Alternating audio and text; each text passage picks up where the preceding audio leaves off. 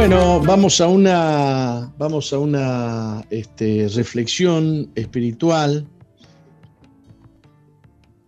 como solemos hacerlo. Les repito que el jueves tendremos una entrevista eh, con una, doctora importante en la que vamos a dialogar eh, acerca de la eutanasia. Se nos quedó el apóstol. Bueno, les recuerdo entonces yo que este jueves es la entrevista con la doctora Lorena Quintana, donde se va a estar hablando acerca del tema de la eutanasia. ¿Seguís ahí, apóstol? Ah, ¿no salí yo? No. ¿Se cortó? Se cortó. Y yo estaba hablando acá como si me estuvieras escuchando. Y yo seguía hablando porque había que seguir hablando.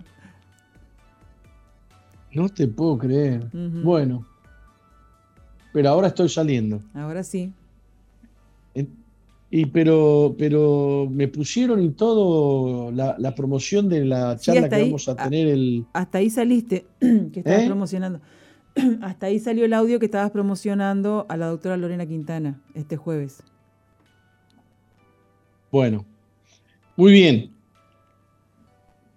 Eh, vamos a meditar sobre eh, un pasaje de la Biblia que está en Proverbios capítulo 16, versículo 6 y que dice, con misericordia y verdad se corrige el pecado y con el temor de Jehová los hombres se apartan del mal. Eh, ¿Qué papel juega el temor en nuestras vidas? ¿Qué tan eh, deseable es tener temor y qué tan no deseable es tener temor? ¿A qué se debe temer o a quién se debe temer y a qué no se debe temer. Cuando el rey David estaba bien con el Señor y en buena comunión, ninguno de sus enemigos podía hacerle frente. Cuando David pecó y se alejó del Señor, sus enemigos se atrevieron contra él cuando David pecó porque tomó una mujer que no era de él, sino de un siervo de él, y hasta lo mandó matar, ocultó su pecado. Le faltó temor de Jehová, le faltó temor de Jehová. En la Biblia, y voy a reiterar este asunto, temer a Jehová es sabiduría. Temer a Jehová es apartarse del mal. Eh, el temor de Jehová te fortalece. El temor de Jehová endereza tus pasos. El temor de Jehová te lleva a vivir en una buena relación, en una buena comunión con Él. Hay muchos que tratan de, de hacer creer que eh, no se trata de temor, sino de un respeto especial. No, la Biblia por todos lados dice temor. Usted vaya a, vaya a la concordancia bíblica y por todos lados se habla del temor del Señor. Este, y nosotros tenemos una frase, cuando una persona es malvada decimos, este hombre no tiene temor de Dios. El que no tiene temor de Dios es capaz de pecar, es capaz de hacer maldades, es capaz de hacer todo mal. Esa persona va a venir el mal sobre, eh, eh, sobre esa persona y eh, el mal se va a apoderar de él, ¿no? Después de una de sus grandes victorias, inmediatamente siguió el pecado de adulterio de David. Era un gran hombre de Dios y disfrutaba del favor de Dios. Este, pero codició a una mujer llamada Betsabé y mandó a matar a su marido.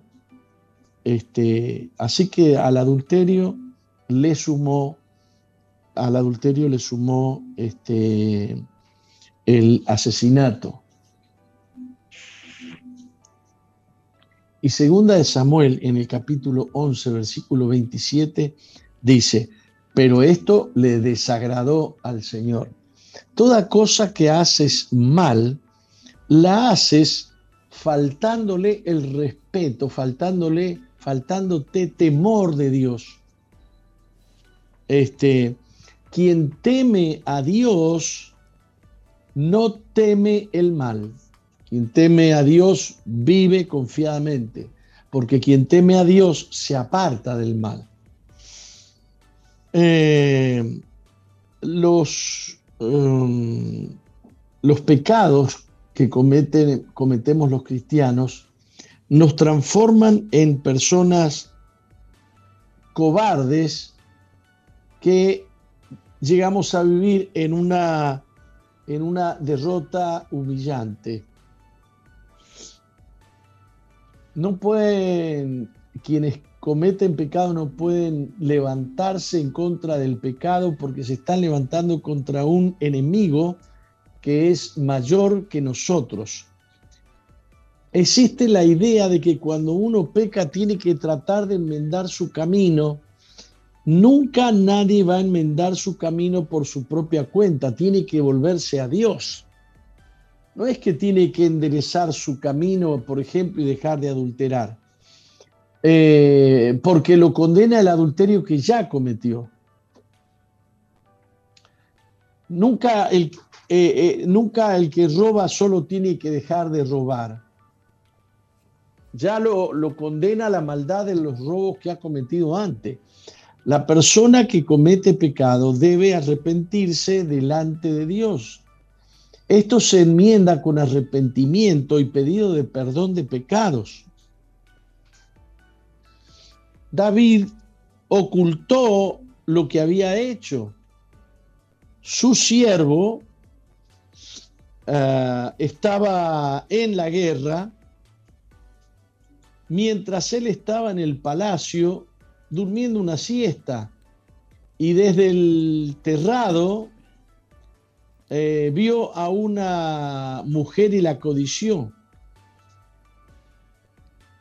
Eh, estoy poniéndole me gusta a los que me están escribiendo, ¿no? Una buena cantidad de mensajes en esta mañana este, vio una mujer y la codició y mandó preguntar quién era y le pidió que se la trajeran. Y entonces se acostó con ella mientras el esposo de ella estaba librando una guerra eh, a favor de Israel.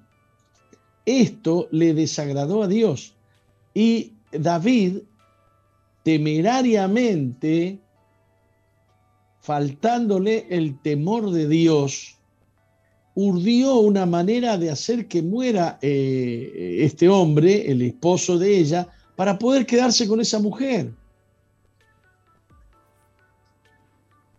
Y Dios desaprobó, desaprobó esto, Dios lo desaprobó. Y después vinieron consecuencias terribles. Después vinieron consecuencias terribles. Su propio hijo Absalón se acostó con todas sus concubinas, su propio hijo Absalón generó una rebelión en el pueblo, su hijo Absalón quiso matar a su padre y quedarse con el reino de su padre. Es terrible todo lo que sucedió. Se volvió débil cuando él era un hombre victorioso en todas sus guerras. Eh, si has cometido pecado, lo que necesitas es perdón, no solamente dejar de pecar. Es el consejo más importante que tengo para, para, para darte en esta, en esta mañana. No se trata de enderezar mi camino. Mi, enderezar mi camino tiene que ver con volver mi rostro a Dios más que con tratar, tratar de, de, dejar de pecar. El hombre no es victorioso sobre el pecado, es Dios quien le da la victoria sobre el pecado. Cuando Dios perdona a una persona, esa persona queda limpia y en condiciones de recibir el poder, la gracia, la fuerza del Espíritu Santo. Es el poder de Dios en tu vida el que te aparta del mal. Y esto ocurre cuando vos tenés temor de Dios. Cuando tenés temor de Dios, vos buscás el rostro del Señor. No resuelvas tus temas de pecado por tu propia cuenta. Ven a Jesús. Les adelanto que tenemos una actividad muy importante en este sentido el día 20, 20, 21 y 22 de este mes. Retomamos los encuentros. En los encuentros ayudamos a la gente a batallar con sus pecados. Toda persona que tiene eh, lejanía con Dios, que se encuentra fría, que siente como que Dios no le escucha, que tiene miedo a acercarse a Dios. Y la gente que tiene miedo a acercarse a Dios también tiene miedo a acercarse a la iglesia, tiene miedo a acercarse al pastor, eh, tiene preocupación por cómo lo van a mirar, que lo van a señalar. Esa persona quisiera estar bien para poder venir a la iglesia, pero nadie estará bien si no viene al hospital de los pecadores que se llama la iglesia de Jesucristo. No es que tienes que ir al hospital cuando estás bien, tienes que ir al hospital cuando estás mal.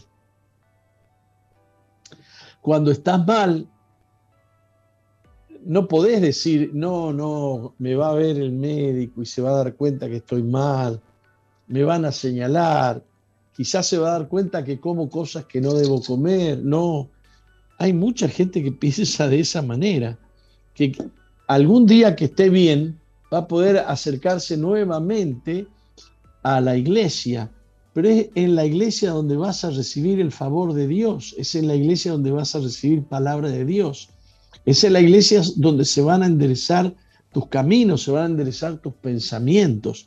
Dios quiere bendecirte. Eh, no vienes a la iglesia porque tú dices que te van a mirar mal, porque te van a señalar, porque van a pensar mal de, vos, o porque vos estás pensando que todos se van a acordar de, que te fuiste o de que pecaste.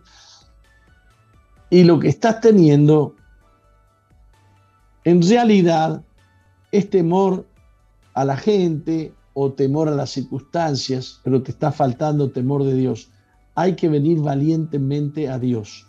Quien se acerca a Dios es valiente, quien se aleja de Dios es cobarde. Algunos dicen, yo me alejé de la iglesia, pero no me alejé de Dios. Estás mintiendo. Estás tratando de razonar bien y estás razonando mal. La iglesia es el lugar que Dios te ha dado, donde Dios se derrama, se manifiesta, donde Dios trae su palabra, donde hace brillar su verdad. Te espero en la iglesia, ¿eh? Te espero en la iglesia. Eh, bendiciones, apóstoles. Roxana, muy importante sus comentarios. Dios le continúe bendiciendo con sabiduría y mucha salud. Muchísimas gracias, Isabel García. Bueno, gracias a todos los que están en esta hora eh, compartiendo este tiempo junto con nosotros. Ahora nos vamos a un corte y volvemos. Muy bien.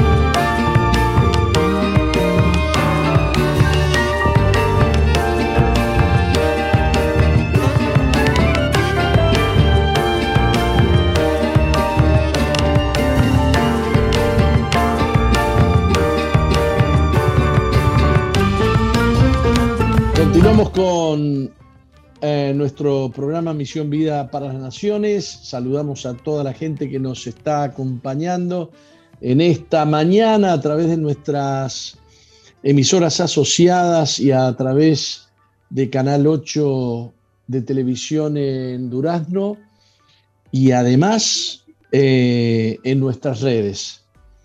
Eh, Jorge Márquez, uy, eh, le voy a pedir a Mauricio si me puede hacer el favor de mostrar nuestra nueva página web, la plataforma nueva de Misión Vida, este, para que nuestra audiencia la tenga en cuenta.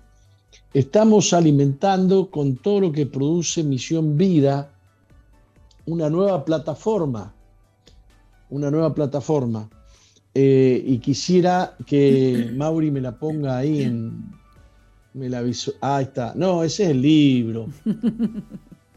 Y además dice RNO. Uh, no sé lo que decía. Oh, ahí está el FEXpress, una de las de, lo que del contenido que tiene la plataforma de Jorge Márquez Uy.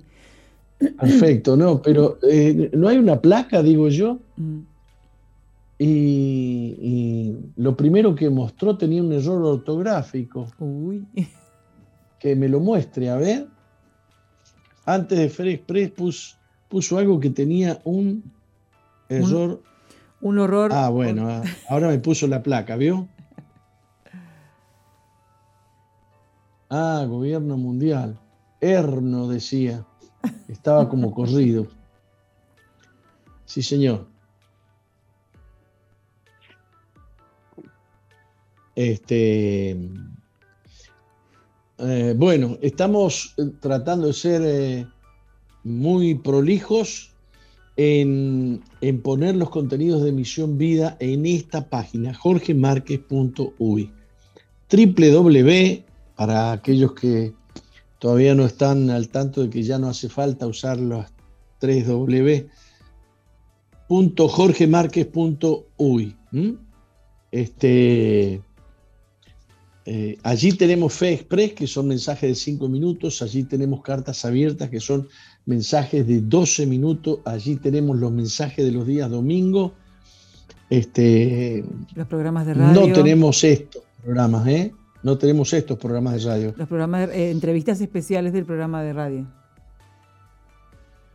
Eh, sí, los programas y las entrevistas de radio están acá en, Jorge Márquez. ¿Eh? Ah, ¿están en la plataforma? Ah, no sabía. Se están tirando. Interesante. Eh, bueno, vamos a meditar nuevamente. Ahí está, ahí está. Mauri nos está mostrando todo lo que hay. Es impresionante. Todavía hay cosas que hay que mejorar, ¿vio? Cuando usted tiene que, todos los mensajes tienen un solo eh, dibujito y te, que te mareas ahí mirando eso. Eh, yo creo que habría que identificar mejor cada mensaje. Pero bueno, este, todavía no estamos nosotros, eh, bueno, es lo que hay, ¿no? Todo esto habló por parábolas Jesús a la gente y sin parábolas no les hablaba para que se cumpliese lo dicho por el profeta cuando dijo, abriré en parábolas mi boca, declararé cosas escondidas desde la fundación del mundo. La Biblia dice que hay cosas guardadas, escondidas desde la fundación del mundo que Jesús las enseñó por parábolas. ¿Qué es una parábola? Es una mm, enseñanza obtenida a partir de un hecho real. No es un hada que viene o un águila que habla. No es este. No, no, no, no.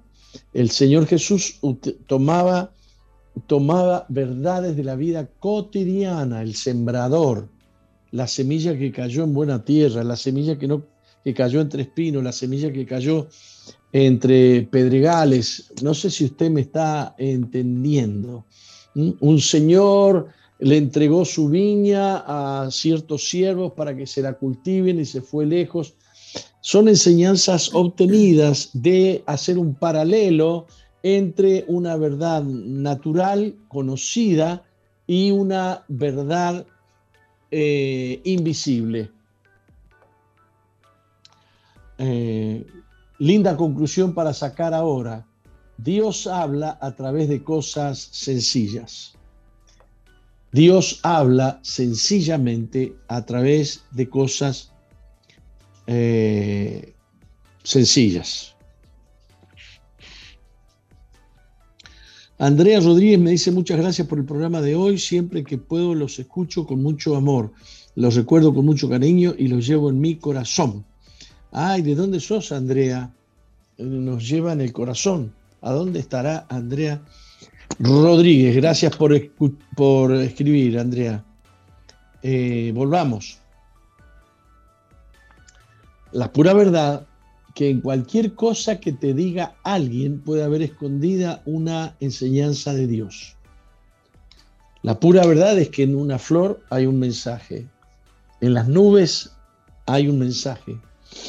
Dios habla continuamente y Dios se manifiesta a través de su creación también se manifiesta la máxima manifestación de Dios es Jesucristo, su Hijo unigénito que Él envió al mundo para que todo aquel que en Él cree no se pierda, sino que tenga vida eterna. Y uno de los métodos de enseñanza de Jesús era precisamente las parábolas. Lamentablemente, la gente este, trata de minimizar, pero este versículo de la Biblia dice que verdades escondidas desde la fundación del mundo enseñaba eh, Jesús. A ver si encuentro algunas por acá, parábolas, la parábola del sembrador, ya la mencioné, parábola del crecimiento de la semilla, la parábola de la semilla de, mostaza, este, eh, y muchas, muchas parábolas que son un paralelo. De aquí creo yo que sacó, eh, ¿cómo se llamaba este gran predicador? Que yo admiré tanto y que ya murió hace unos años. Morris Cerulo dijo que toda verdad es paralela. En el mundo visible hay verdades que nos enseñan verdades ocultas. Eh, según Jesucristo, cada parábola encierra un secreto increíble. Hay una verdad oculta del reino en cada parábola. Parábola tiene una raíz de, de la palabra paralelo, de ahí viene parábola. Eh, esa verdad solo lo, la descubren aquellos que la buscan diligentemente. La Biblia dice claramente que hay secretos profundos de Dios guardados desde antes de la fundación del mundo. Su consejo secreto es con los rectos, dice Proverbios capítulo 3, versículo 32. ¿Quiénes son rectos? Los que buscan de corazón al Señor. Estos secretos han sido desconocidos desde la fundación del mundo, pero Mateo nos dice que están enterrados o encerrados o escondidos en las parábolas de Jesús. Y muchas veces Jesús se reunía con sus discípulos y les tenía que explicar, porque ellos decían, ¿qué quisiste decir con esto de, la, de, las minas este, eh, que le dio a sus siervos? Em, eh, refiriéndose por minas a, una, a monedas, a dinero.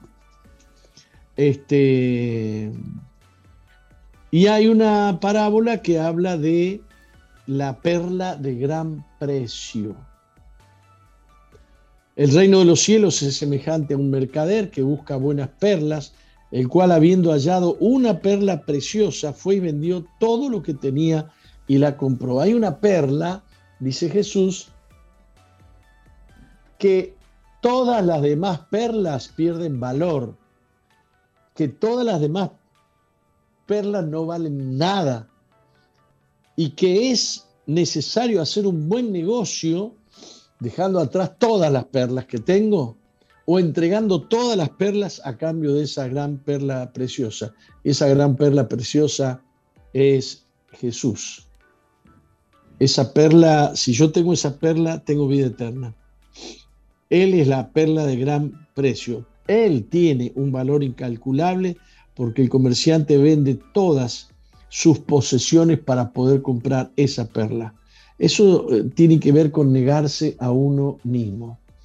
¿A qué yo le doy valor? Nada tiene tanto valor como Cristo. Nada vale la pena que gane mi tiempo, que ocupe mi tiempo o que me robe el tiempo que yo tengo que tener con, eh, Jesús. Eh, en Jesús encontramos lo que realmente necesitamos. En Jesús encontramos todo lo que realmente necesitamos. Jesús nos da la medida de mm, el valor que le tenemos que dar a cada cosa. Si no tenemos a Jesús, puede ser que no le estemos dando a nuestros hijos el valor que deben tener. Si no tenemos a Jesús, puede ser que no le estemos dando el valor que nuestro cónyuge tiene que tener para nosotros. Si no tenemos a Jesús, no le estamos dando, posiblemente no conocemos el valor que tiene la iglesia. La iglesia tiene un valor Jesús fundó la iglesia. Eh, si no tienes a Jesús, es muy probable que tú lo mires al pastor como un simple hombre y no entiendas que Dios lo ha puesto para tu bendición. Desprecias a tu pastor, desprecias a tu familia, te crees que eres mucho y que tú sabes mucho y no entiendes eh, que no sabes nada. Eh, no busques más la realización de tu vida, de tu familia, de tu negocio, ignorando a Jesús. Jesús tiene la medida exacta y perfecta de aquello en lo que tú tienes que poner tu atención y no lo estás no lo estás poniendo. Dice la Biblia que el Dios de este siglo, que es Satanás, ensegueció, puso ceguera en el corazón de los incrédulos para que no puedan ver la luz, para que no puedan ver la verdad. Que no nos damos cuenta de lo sucio que somos y nos venimos a presentar delante de Jesús con toda la suciedad y le decimos, Señor, solo tú puedes limpiarme. Hay algunos que se quieren limpiar antes de venir a Jesús. Tienen que venir a Jesús para ser limpios. Vuelvo a repetir conceptos del otro bloque. Tengo que renunciar a mis trapos sucios a mi autosuficiencia y a darle valor a mis propias buenas obras buenas, que según la Biblia nosotros no producimos ninguna obra buena. Jesús lo afirma cuando dice, lo que es nacido de la carne, carne es, y lo que es nacido del espíritu, espíritu es. Es lo que produce el espíritu en nosotros el fruto que Dios quiere ver en nosotros. No nuestro esfuerzo, no nuestra capacidad, sino el poder del Espíritu en nosotros, las obras del Espíritu en nosotros y no aquello que nosotros podamos producir para Dios, porque nosotros somos carne, somos polvo y al polvo volveremos. Él hace nacer en nosotros una vida nueva, espiritual, nos regenera, nos engendra con una vida espiritual cuando venimos con toda nuestra mugre delante de Él y le reconocemos a Él como el que puede limpiarnos, lavarnos y transformarnos. Eh, dejo atrás mis noches de insomnios en las calles de la duda y el miedo. Cuando vengo a Jesús vengo con fe y la fe es certeza y el miedo no es certeza.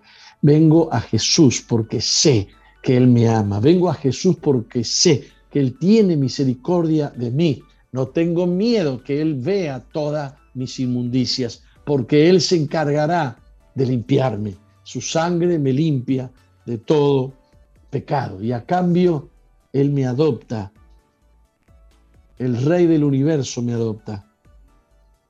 Esto es lo que sucede cuando yo compro esa perla preciosa.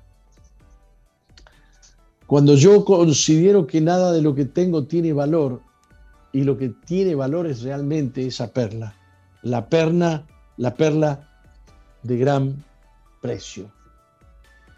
Padre, oro en esta mañana por la audiencia que, que nos acompaña y pido que tu gracia sea derramada sobre ellos, hay tanta gente que quiere inventar la vida cristiana, Padre.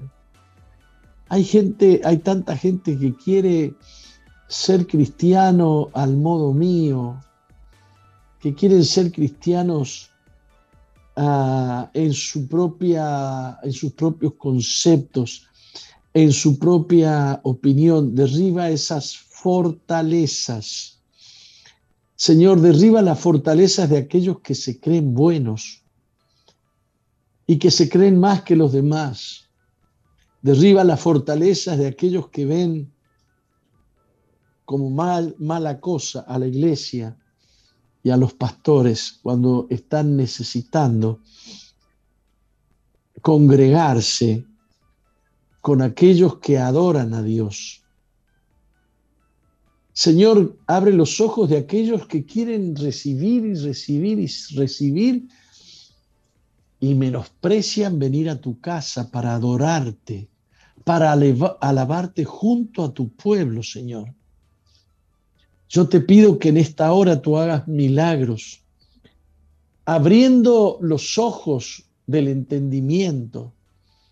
Señor, que los corazones sean abiertos para que las personas te busquen y aquellos que no aman a sus hermanos, a la iglesia, a los pastores puedan ver la maldad intrínseca de sus corazones, que dejan de ser, dejen de ser acusadores de los hermanos, acusadores de los pastores y de las iglesias, y que se conviertan a ti para formar parte del árbol de la vid verdadera. Trae luz, te lo pido en el nombre de Jesús, trae arrepentimiento por tu Espíritu Santo, en el nombre glorioso de Jesús. Amén. Amén. Bueno, nos vamos a un corte. Sí, nos vamos. No cambies, ya volvemos con, Misión, Vida. Sigue al apóstol Jorge Márquez en su fanpage en Facebook, Jorge Márquez.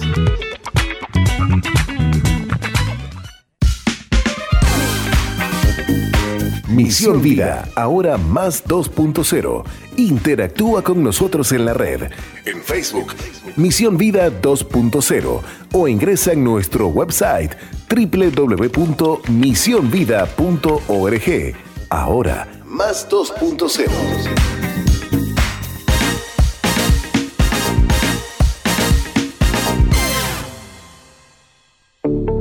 Estás en la sintonía de CXD 218, SOE FM 91.5, Gospel Music.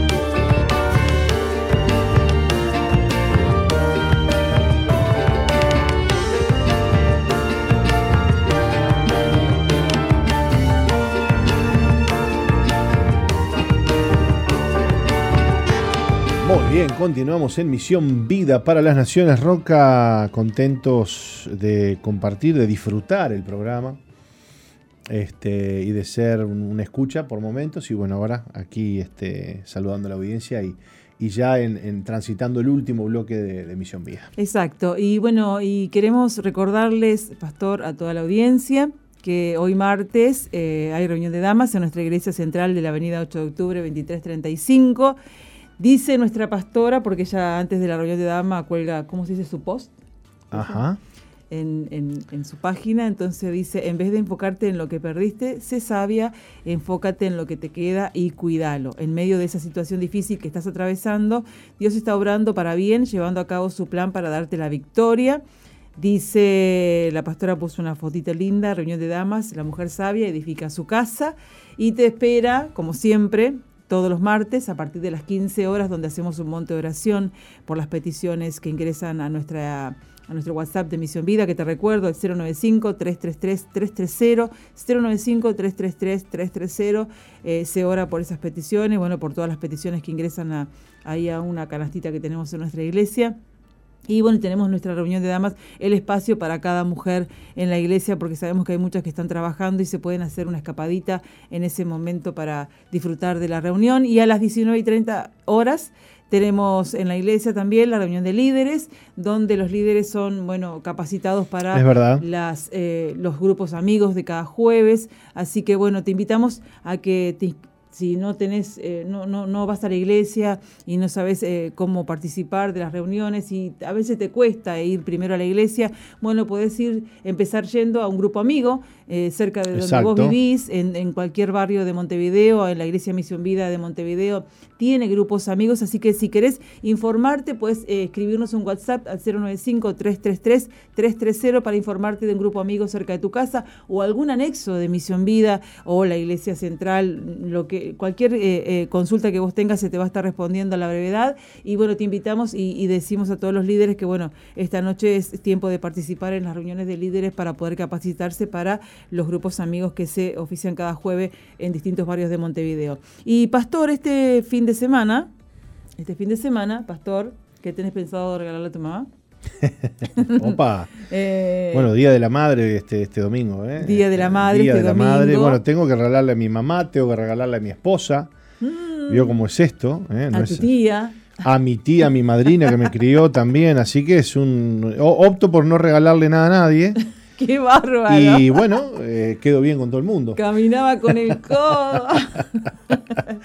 bueno, les recordamos que en nuestra librería El Yeser de la avenida 8 de octubre 2335 hay una gran variedad de libros y especialmente para las mujeres, para las madres en este tiempo. Así que si tenés, querés regalarle algo lindo a tu mamá y querés eh, que tu mamá sea edificada como mi hija que me regaló un libro, no me acuerdo qué nombre. Lo tengo ahí todavía para leer el libro, mi amor, lo voy a leer. Pero no le leyó el libro. Me estaba acordando de ese libro, mi amor. Sí, sí, sí, lo voy a leer, te prometo que lo voy a leer.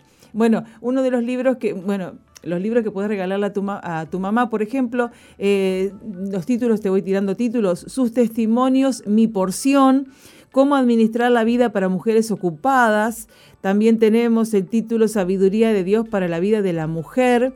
Y bueno, a ver, Ponte en mis zapatos, también se llama uno de los libros que hay en nuestra librería Eliezer. Desde la palabra de Dios al corazón de la mujer, también uno de los títulos. Así que bueno, te esperamos en nuestra librería Eliezer de 9 a 18 horas de lunes a viernes para eh, comprarle con anticipación el regalo a mamá. No solo un regalo, eh, no solo que vas a estar eh, ay sí, porque es un día comercial y voy a estar gastando plata. Les vas a estar dando un regalo que edifique la vida de tu mamá y que llene su, corazón y, su alma de esperanza. Así que hay muchos títulos, una gran variedad de títulos, especialmente para las mamás en nuestra librería Eliezer. Bárbaro, buenísimo, buenísimo. Así que bueno, gracias por, la información, este, Roca, y, y, bueno, y además, este, seguramente en los, en los cultos del domingo, este, de, esta, semana. Eh, vamos a estar orando por las madres. Así que vengan las mamis el domingo, vayan haciendo planes, porque seguramente en la iglesia se les va, se les va a bendecir, se les va a honrar eh, como corresponde. Y, bueno, esa es la idea, que, que vengan, participen de la reunión y, puedan este, llevarse la bendición. Qué lindo, sí. Bueno, muy bien, Roca. Eh, tenemos, como siempre, en unos minutitos nada más, el Sí. testimonio del día de hoy. Le contamos a la audiencia que este, esta semana vamos a estar compartiendo testimonios desde la ciudad de Salto. ¿eh? Desde la ciudad de Salto va a estar con nosotros Adriana Hernández. Ella nos va a contar acerca de cómo Dios la ha librado de, de- de vivencias de abuso y de rechazo. Y hoy está contando, bueno, una nueva historia, ¿no? una historia de la mano del Señor. Entonces, antes de irnos a la pausa, les recordamos, creo que vos ya lo dijiste, que hoy martes tenemos reunión de líderes en todos nuestros anexos, en la. Iglesia Central. Es una reunión importante, a no faltar. Es la reunión donde los líderes este, nos reunimos, oramos, compartimos. Ah, tenemos una enseñanza por parte de nuestro apóstol este, o al pastor que le toque ese día también. Hay pastores que, comparten también la enseñanza. Y luego este, predicamos la, y enseñamos la lección que se va a dar el día jueves. Oramos por los barrios, oramos por las familias, oramos por los líderes y sus necesidades. Así que no falten porque es un motivo de eh, unidad y de renuevo estar en los cultos de líderes. Cuando un líder ya no va el martes, ya falta, después ya anda, ya anda medio cruzado en la semana. ya no fue el martes y ya el miércoles ya no tiene ganas de nada y ya el jueves llega el grupo amigo y, y, y va y lee la lección, ¿viste? Se para ahí y dice, bueno, a ver, vamos a leer y, y ya está todo mal. Está todo aburrido, no hay unción, no hay poder, no hay nada. Este, y eso pasa porque no nos preparamos, porque no buscamos al Señor, porque no fuimos a la reunión del martes a llenarnos del Señor, a renovar la visión y las fuerzas. Y este, bueno, es triste, pero pasa. ¿eh? Así que si queremos tener resultados, tenemos que ser constantes y consistentes con congregarnos y estar en comunión con, la iglesia y con los hermanos. Y, pero espere, no se vaya. No me voy. Eh, les recordamos a la audiencia que en el Palacio Legislativo, en la sala Acuña de Figueroa, hoy va a estar exponiendo el eh, espe- especialista en bioética Teo Boer, Boer o Boer, eh, eh, que nos dice, que nos enseña, la- eh, nos dice que nos enseña la experiencia de Holanda cuando en Holanda ya se, se ¿cómo que se dice? Se aplicó el método de la eutanasia, así que bueno, va a estar exponiendo a las 18 horas en el Palacio Legislativo, en la sala Acuña de Figueroa, en el día de hoy, este eh, especialista en bioética. Así que le recordamos a todos, porque como siempre decimos y nos dice el apóstol, la iglesia tiene que estar involucrada en los temas de actualidad para poder orar, para poder pelear por, por, por la vida de los que son más vulnerados, ¿no? Así que bueno, ahora sí. Muy bien, nos vamos a ir entonces a una breve pausa y ya volvemos. Sí. No cambies, ya volvemos con Misión, Misión Vida. Vida.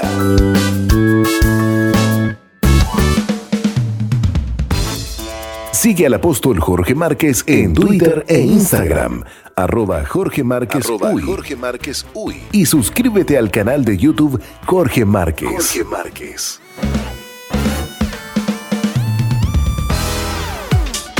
MBTV, Televisión para las Naciones. Excelentes contenidos para todo público. MBTV. Ingresa a nuestro website www.misionvida.org y cliquea en TV en vivo. Televisión para las Naciones.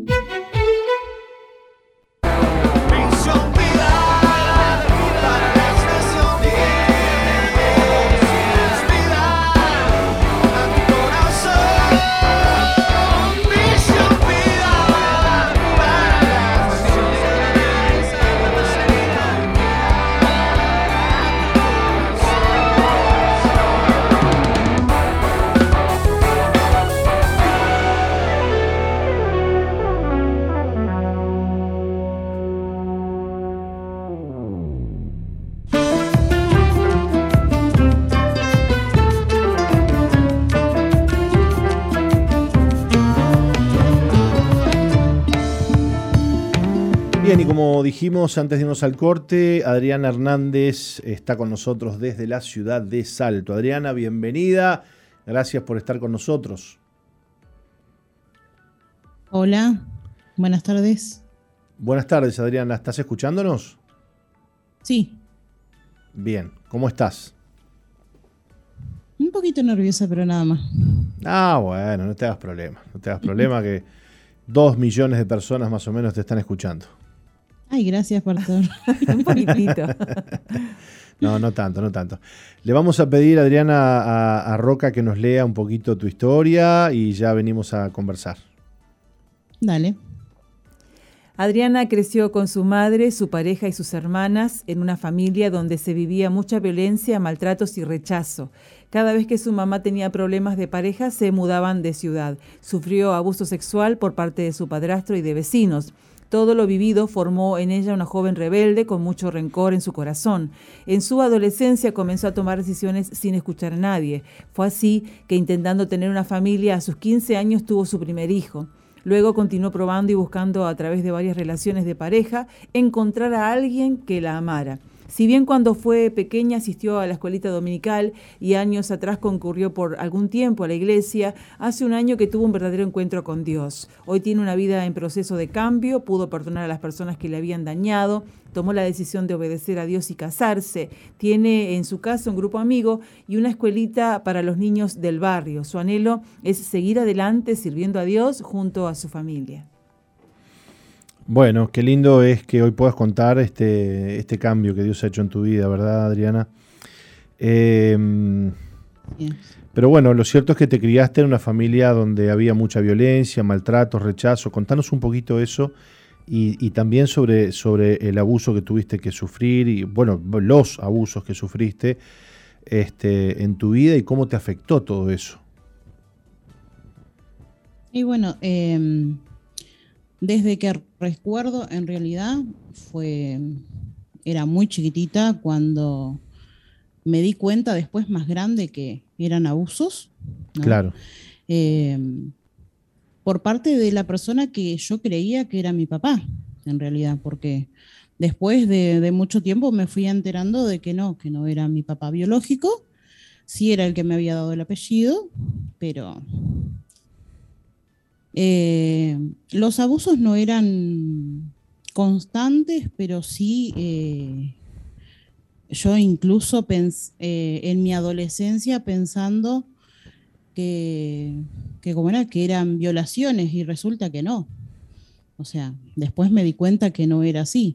Pero en la cabeza de una niña no vas a pensar que, bueno, es un abuso igual. es un abuso ¿no? igual, claro, es un abuso igual.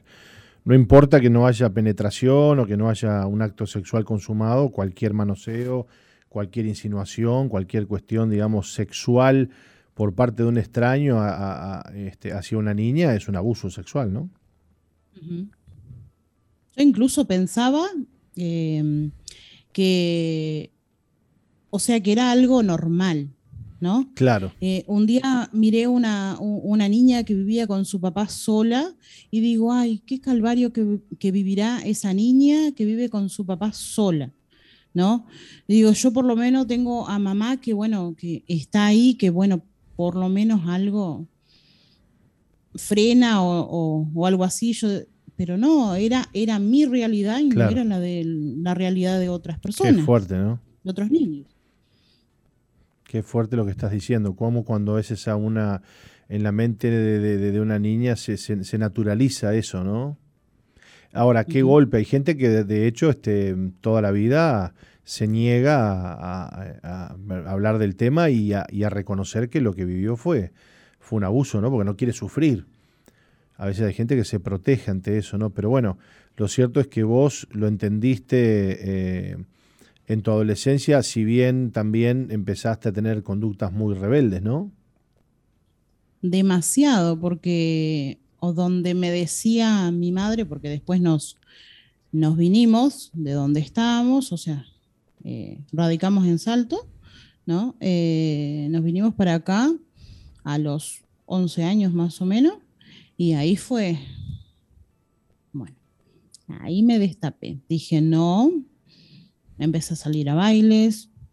Eh, en ese entonces no fumaba, no tomaba, pero eh, los bailes para mí eran más o menos de lunes a lunes. Prácticamente. ¿Y qué edad tenías cuando eso? Y ya tenía unos 13 años. Es como que, 13 años. es como que, digamos, es un patrón muy común esto, ¿no? En, en- en jóvenes o en niños abusados que, que de repente se, se llenan de resentimiento, ¿no? Como diciendo, bueno, no me cuidaste, no hiciste nada por mí, ahora yo voy a agarrar mi vida en mis manos y voy a hacer lo que yo quiero, ¿no? Sí, mi madre se fue a enterar eh, más o menos a la misma, o sea, más o menos a los 12, 13 años, porque mi primer novio lo tuve a los 12 años, ¿no? Eh, en realidad no me dijo nada que no podés tener o... No, sí.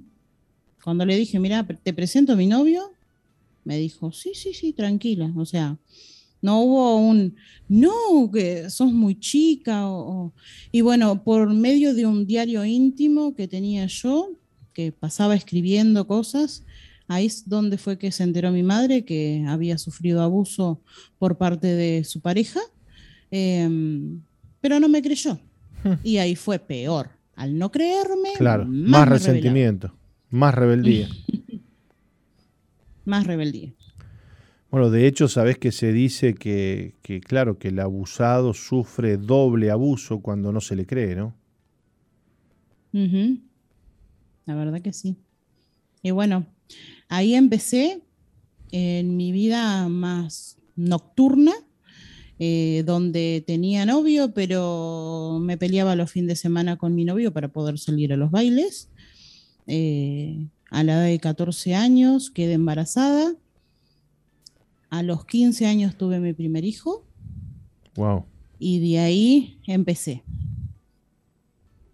Eh, no te digo cuántos, cuántas parejas pude tener porque no sé.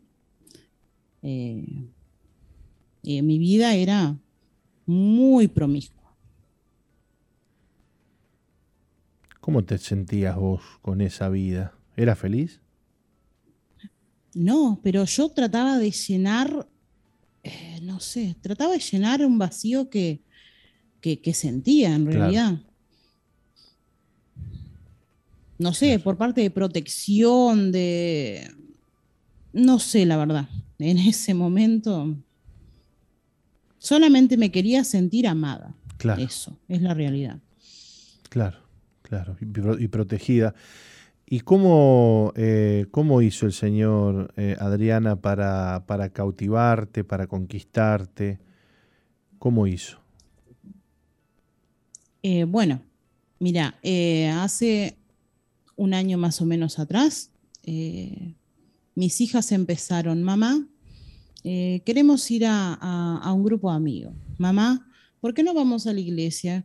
¿Qué te pasa? ¿Por qué te alejaste? Pues nosotros en realidad íbamos, ¿no? Eh, pero me alejé, me alejé, la verdad. Eh, dije, no, no voy más, eh, mi vida está tranquila así, ¿para qué revolverla? ¿Para qué? ¿No? Y empezamos a ir a un grupo amigo, eh, mi pareja, que ahora es mi esposo, eh, se sintió muy tocado, ¿no? Eh, y, mis hijas, y ahí empezó. Yo digo, y ahí empezó la guerra. El agua parecía mansa, pero mm, ahí empezaron a levantarse cositas de mi casa que dije, ¿sabes una cosa? No voy a, no voy a volver para atrás, no quiero volver para atrás. Eh, tuve un encuentro virtual, porque en ese entonces estábamos en pandemia, tuve un encuentro donde Dios me mostró muchas cosas que estaba haciendo mal, ¿no? Eh, y ahí fue cuando, no sé, yo dije, en ese momento fue cuando empecé mi primer amor hacia Dios.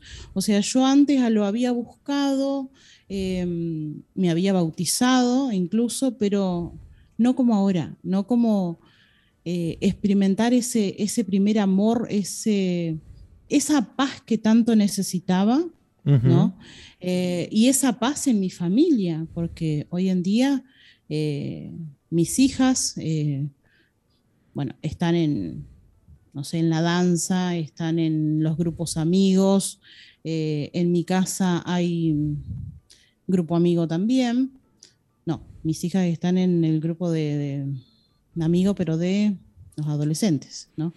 En mi casa hay grupo amigo, Eh, hay escuelitas también, hay un merendero, Ajá. ¿no? Re- donde recibimos muchos niños. Dios me puso ese amor, ¿no?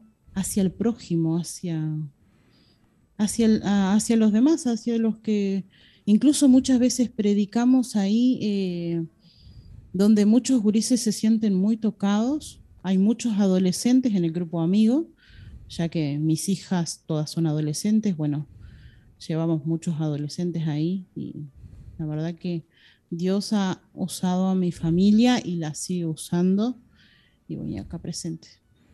Qué lindo, qué lindo, Adriana. Qué lindo es Hace oír esto. más o menos, creo que una semana, una semana o dos semanas, me casé por civil, me casé por la iglesia, Epa, honrando a mi padre. qué lindo, qué lindo, qué lindo. Cómo Dios eh, endereza y arregla lo que está destruido, ¿no? Después de tantos años buscando vos el amor, encontraste al Señor y hoy eh, vivís una vida ordenada, prolija, eh, con tus hijos que, que te ven bien, que te ven en paz y sirviendo al Señor. Bueno, este, le damos a Dios toda la gloria, ¿eh? Amén. Pude perdonar en realidad a todas las personas que en algún momento me hicieron daño, ¿no? Y pude pedir perdón también, tanto a mis hijos eh, y a familiares, a todos, en realidad. Hoy mi corazón y mi alma están en paz. Qué lindo, qué lindo, Adriana, qué lindo que puedas decir esto. Así que nos alegramos mucho contigo y te damos gracias por haber compartido tu historia, nos alienta, nos inspira y que las personas que nos escuchan sepan que lo mismo que ha vivido Adriana, ustedes lo pueden vivir también de la mano del Señor. Dale tu vida a Cristo. Dale tu corazón a. Cristo. Hay esperanza en el Señor. Él puede arreglar lo que no tiene arreglo. Él puede arreglar lo, lo- lo- lo que, no, lo que el hombre no puede arreglar, Dios lo puede arreglar. Dios te, ben- Dios te bendiga, Adriana. Un saludo para ti, para toda la audiencia querida de Salto que nos está escuchando a través de Preferencia 95.1. Bendiciones. Gracias por estar ahí y gracias por, por estar toda la audiencia de Roca con nosotros en el programa. Mañana estaremos de vuelta por estos lados, 11 de la mañana, hora Uruguay. Mañana nos encontramos entonces en el programa Misión Vida para las Naciones aquí en SOFM 91.5.